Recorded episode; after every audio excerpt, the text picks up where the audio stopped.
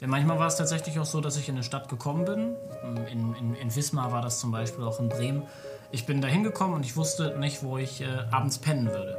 Aber ich konnte dieses Abenteuer machen, weil ich wusste, dass wenn irgendwas schief geht, ich zurück kann. Ja.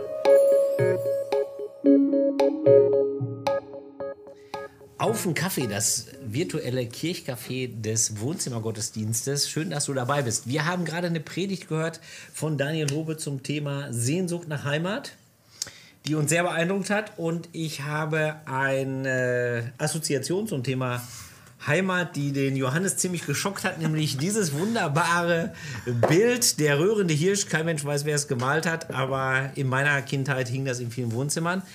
Ähm, Johannes, du hattest ein bisschen Protest eingelegt, dein Heimatbild ist positiver. Ähm, aber ich frage mich, kannst du das überhaupt beurteilen? Hast du jemals einen echten Heimatfilm gesehen? Einen echten Heimatfilm? Ja. Ähm, Ganz meine ich jetzt, von Anfang bis Ende. Ich glaube nicht, nee.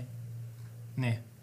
Also ähm, das war das war was, ähm, da habe ich, hab ich umgeschaltet. Dann, dann, dann habe ich Joko und Klaas geguckt, wenn das kam. Ja, ja als in deiner Kindheit gab es schon Joko und Klaas. Ja, ja, klar. Ah, klar. Ja, wir sind doch ein bisschen auseinander. Ja, ein bisschen. Was, was verbindest du denn mit Heimat so? Ähm, Heimatgefühle kommen tatsächlich schon bei ländlicher Gegend auf. So ist es gar nicht. Also ich bin auf dem Dorf groß, gewo äh, groß geworden und ähm, wenn ich bei mir aus dem Kinderzimmer geguckt habe, äh, habe ich eine, äh, ein, ein, großartiges Panorama vor mir gehabt äh, von, von Kuhweiden. Ich konnte mir Kuh, Kühe angucken den ganzen Tag. Ähm, und das ist was, was ich jetzt zum Beispiel hier in Bochum, in der Großstadt, alten Bochum wohne ich jetzt mit meiner Frau, tatsächlich ein bisschen vermisse, Kühe zu beobachten. Äh, bei uns gibt es die. Ich wohne auf dem Dorf, also ja. ihr könnt mal vorbeikommen. Zum in Kühe gucken. In Ruhe Schön. Kühe gucken. ja, ist das, ähm, also jetzt mal wirklich für dich so Natursachen und so vom Land in die Stadt, ist das was, wo du, wo du was mit verbindest oder? Eigentlich nicht. Eigentlich, äh, ich fühle mich sehr äh, wohl da, wo ich äh, lebe. Das ist auch meine Heimat, mein Zuhause und so. Ähm, aber ich bin in einer Stadt aufgewachsen, wirklich so unter einem, unter, im, im Schatten des Förderturms. Okay. Und eigentlich ist diese Ruhrgebiets- äh, Identität, das ist mein Ding. Okay. So, ne? Wann hast du gelernt, dass Kühe nicht lila sind? Ja, das, äh, das hat ein bisschen gedauert. Nein, ja, das ist eine lange Geschichte, aber nein, es ist so, äh, ich habe das erst so richtig gemerkt, als ich nicht mehr zu Hause gewohnt mhm. habe, nicht mehr hier in der Gegend gewohnt habe. Ich habe nämlich meine Zeit lang in Bayern gearbeitet und ähm, äh, praktisch relativ kurz nach dem Studium. Und da habe ich dann erstmal gemerkt, dass ich in meinem Herzen ein Potti bin. Mhm. Da bin ich irgendwie nach einer Mordszugfahrt von München hier hoch, bin ich in Dortmunder Bahnhof ausgestiegen. Und, äh, Hast du gute Luft gehabt? Nee, ja, pass auf. Und dann, es war, es war irgendwie spät abends und dann zuerst hat mir einer vor die Füße gekotzt. Und dann äh, bin ich durch den Tunnel gelaufen und da war so eine Pommesbude. Ja. Und dann hat einer hinter mir hergerufen, ey, sag mal, bist du die Currywurst? Ne? Und ähm, da habe ich gemerkt, das, das ist mein Zuhause. Da ja. fühle ich mich zu Hause. Also, mein, mein, also Heimat mit dem Wort kann ich echt nichts anfangen. Aber mhm. zu Hause, das ja. ist schon eher Ruhrgebiet. Und da, wo ich jetzt lebe, ist ein bisschen ambivalent. Ja. Du hast mir mal erzählt, dass das aber tatsächlich auch ähm, ein bisschen ein Weg war für dich, zu Hause zu finden, ne? Ja, ja. Ja, ja, das war ein bisschen blöd da in dieser Zeit, was ich gerade gesagt habe, nach dem Studium und so. Äh, da bin ich irgendwie öfter mal umgezogen und äh, hatte so richtig, ich habe ich habe also in lauter Wohnungen gewohnt, ein paar Jahre hintereinander, drei Jahre lang so ungefähr, wo ich mich nicht äh, zu Hause gefühlt habe. Mhm. Und das ist nicht so prickelnd gewesen, weil meine Eltern auch, äh, also das Elternhaus gab es auch nicht mehr. Mhm. Also, dass man mal in sein altes Kinderzimmer zurück konnte oder ja. so. Und da, deswegen äh, hat mich das in der Predigt von Daniel so angesprochen, äh, diese Sehnsucht nach Heimat, also dass das so ein, so ein Dauermotiv ist.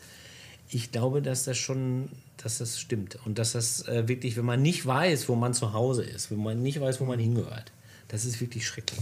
Ja, das glaube ich auch. Denn ich glaube, ähm, Heimat ist ein Stück weit, Stück weit Sicherheit, die, die man braucht. Also mir ja. geht es so. Heimat ist für mich ähm, die Sicherheit, in einem, in, einem, in einem Raum zu sein, der geschützt ist, sodass ich der sein kann, ähm, der ich bin. Hier kann ich irgendwie ähm, Fehler machen, ohne ausgelacht zu werden. Ähm, hier äh, wird mir zugehört. Ähm, das macht Heimat so für mich aus. Mhm. Wirklich der Ort, an dem ich sein kann, ähm, der ich bin. Und ähm, ich glaube, dass das gerade, dass gerade in Bezug darauf Jesus eigentlich die Heimat ist. Ja. Ja, absolut. Ich glaube ja, das merkt man erst, wenn man unterwegs ist. Also ich war mal äh, in Indonesien, habe so einen Austausch gemacht, so einen Jugendaustausch. Und da merkt man wirklich, was Heimat im Glauben heißt, wenn man nämlich Menschen trifft, mit denen man wirklich nichts gemein hat. Äh, Das war auch noch in der Vor-Internet-Zeit, also da war auch dieser, diese globale Gesellschaft noch nicht so vernetzt. Und dann hat man wirklich das Einzige, wo, was man gemeinsam hat, ist, dass man halt das Vaterunser beten kann. Die in ihrer Sprache, ich in meiner. Äh, Das merkt man dann schon. Also das ist ein Stück, oder du, du sitzt dann auf Sumatra in einer, in einer Kirche unterm Kreuz und denkst dir, ja, stimmt. Hier, hier darf ich so sein, wie ich bin. Ja. Das ist schon toll. Aber äh, du hast auch mal äh, gewissermaßen heimatlos gelebt, oder? Äh, ja, aber, ähm, aber nur drei Monate. Ich habe ähm, nach meinem äh, freiwilligen sozialen Jahr ähm, habe ich drei Monate lang als Straßenmusiker gelebt. Ich bin ähm, aus dem schönen Sauerland nach Berlin gefahren und bin von dort aus drei Monate so durch Norddeutschland getingelt, äh, von Stadt zu Stadt. Ja. Manchmal hatte ich Verwandte ähm, in den jeweiligen Städten ähm, wohnen, was echt so Wohlfühl-Oasen waren in der Zeit. Denn manchmal war es tatsächlich auch so, dass ich in eine Stadt gekommen bin. In, in, in Wismar war das zum Beispiel, auch in Bremen. Ich bin da hingekommen und ich wusste nicht, wo ich äh, abends pennen würde. Und ähm, das, war, das war schon echt ein Abenteuer. Aber ich konnte dieses Abenteuer machen, weil ich wusste, dass wenn irgendwas schief geht, ich zurück kann. Ja. Das ist das Ding.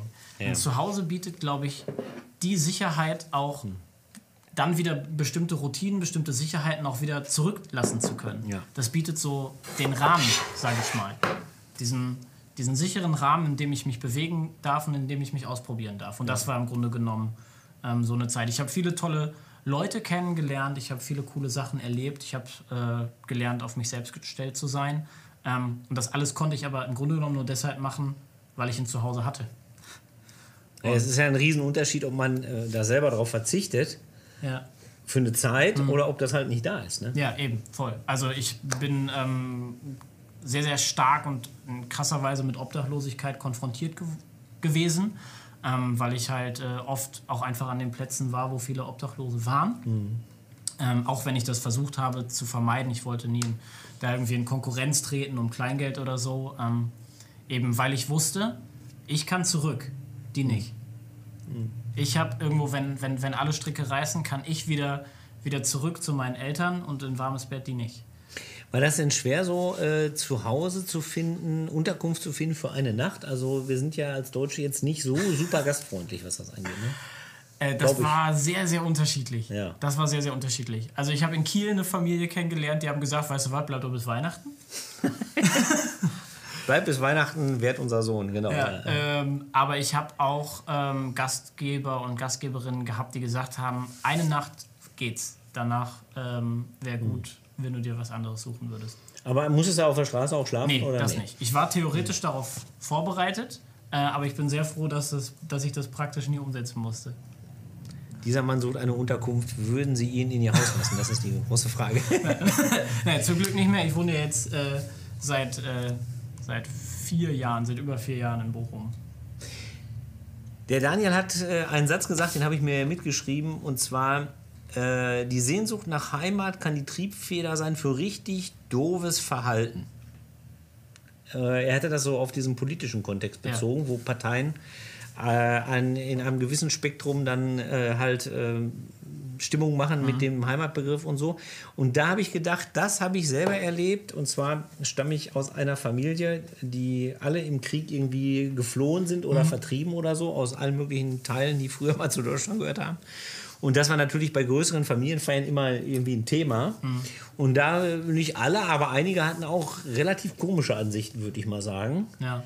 Und ähm, das war vor allen Dingen meiner Wahrnehmung nach äh, so, je jünger diese Menschen waren, als sie vertrieben worden sind. Also die sind nicht nur aus ihrer Heimat vertrieben worden, sondern auch aus ihrer Kindheit Ja.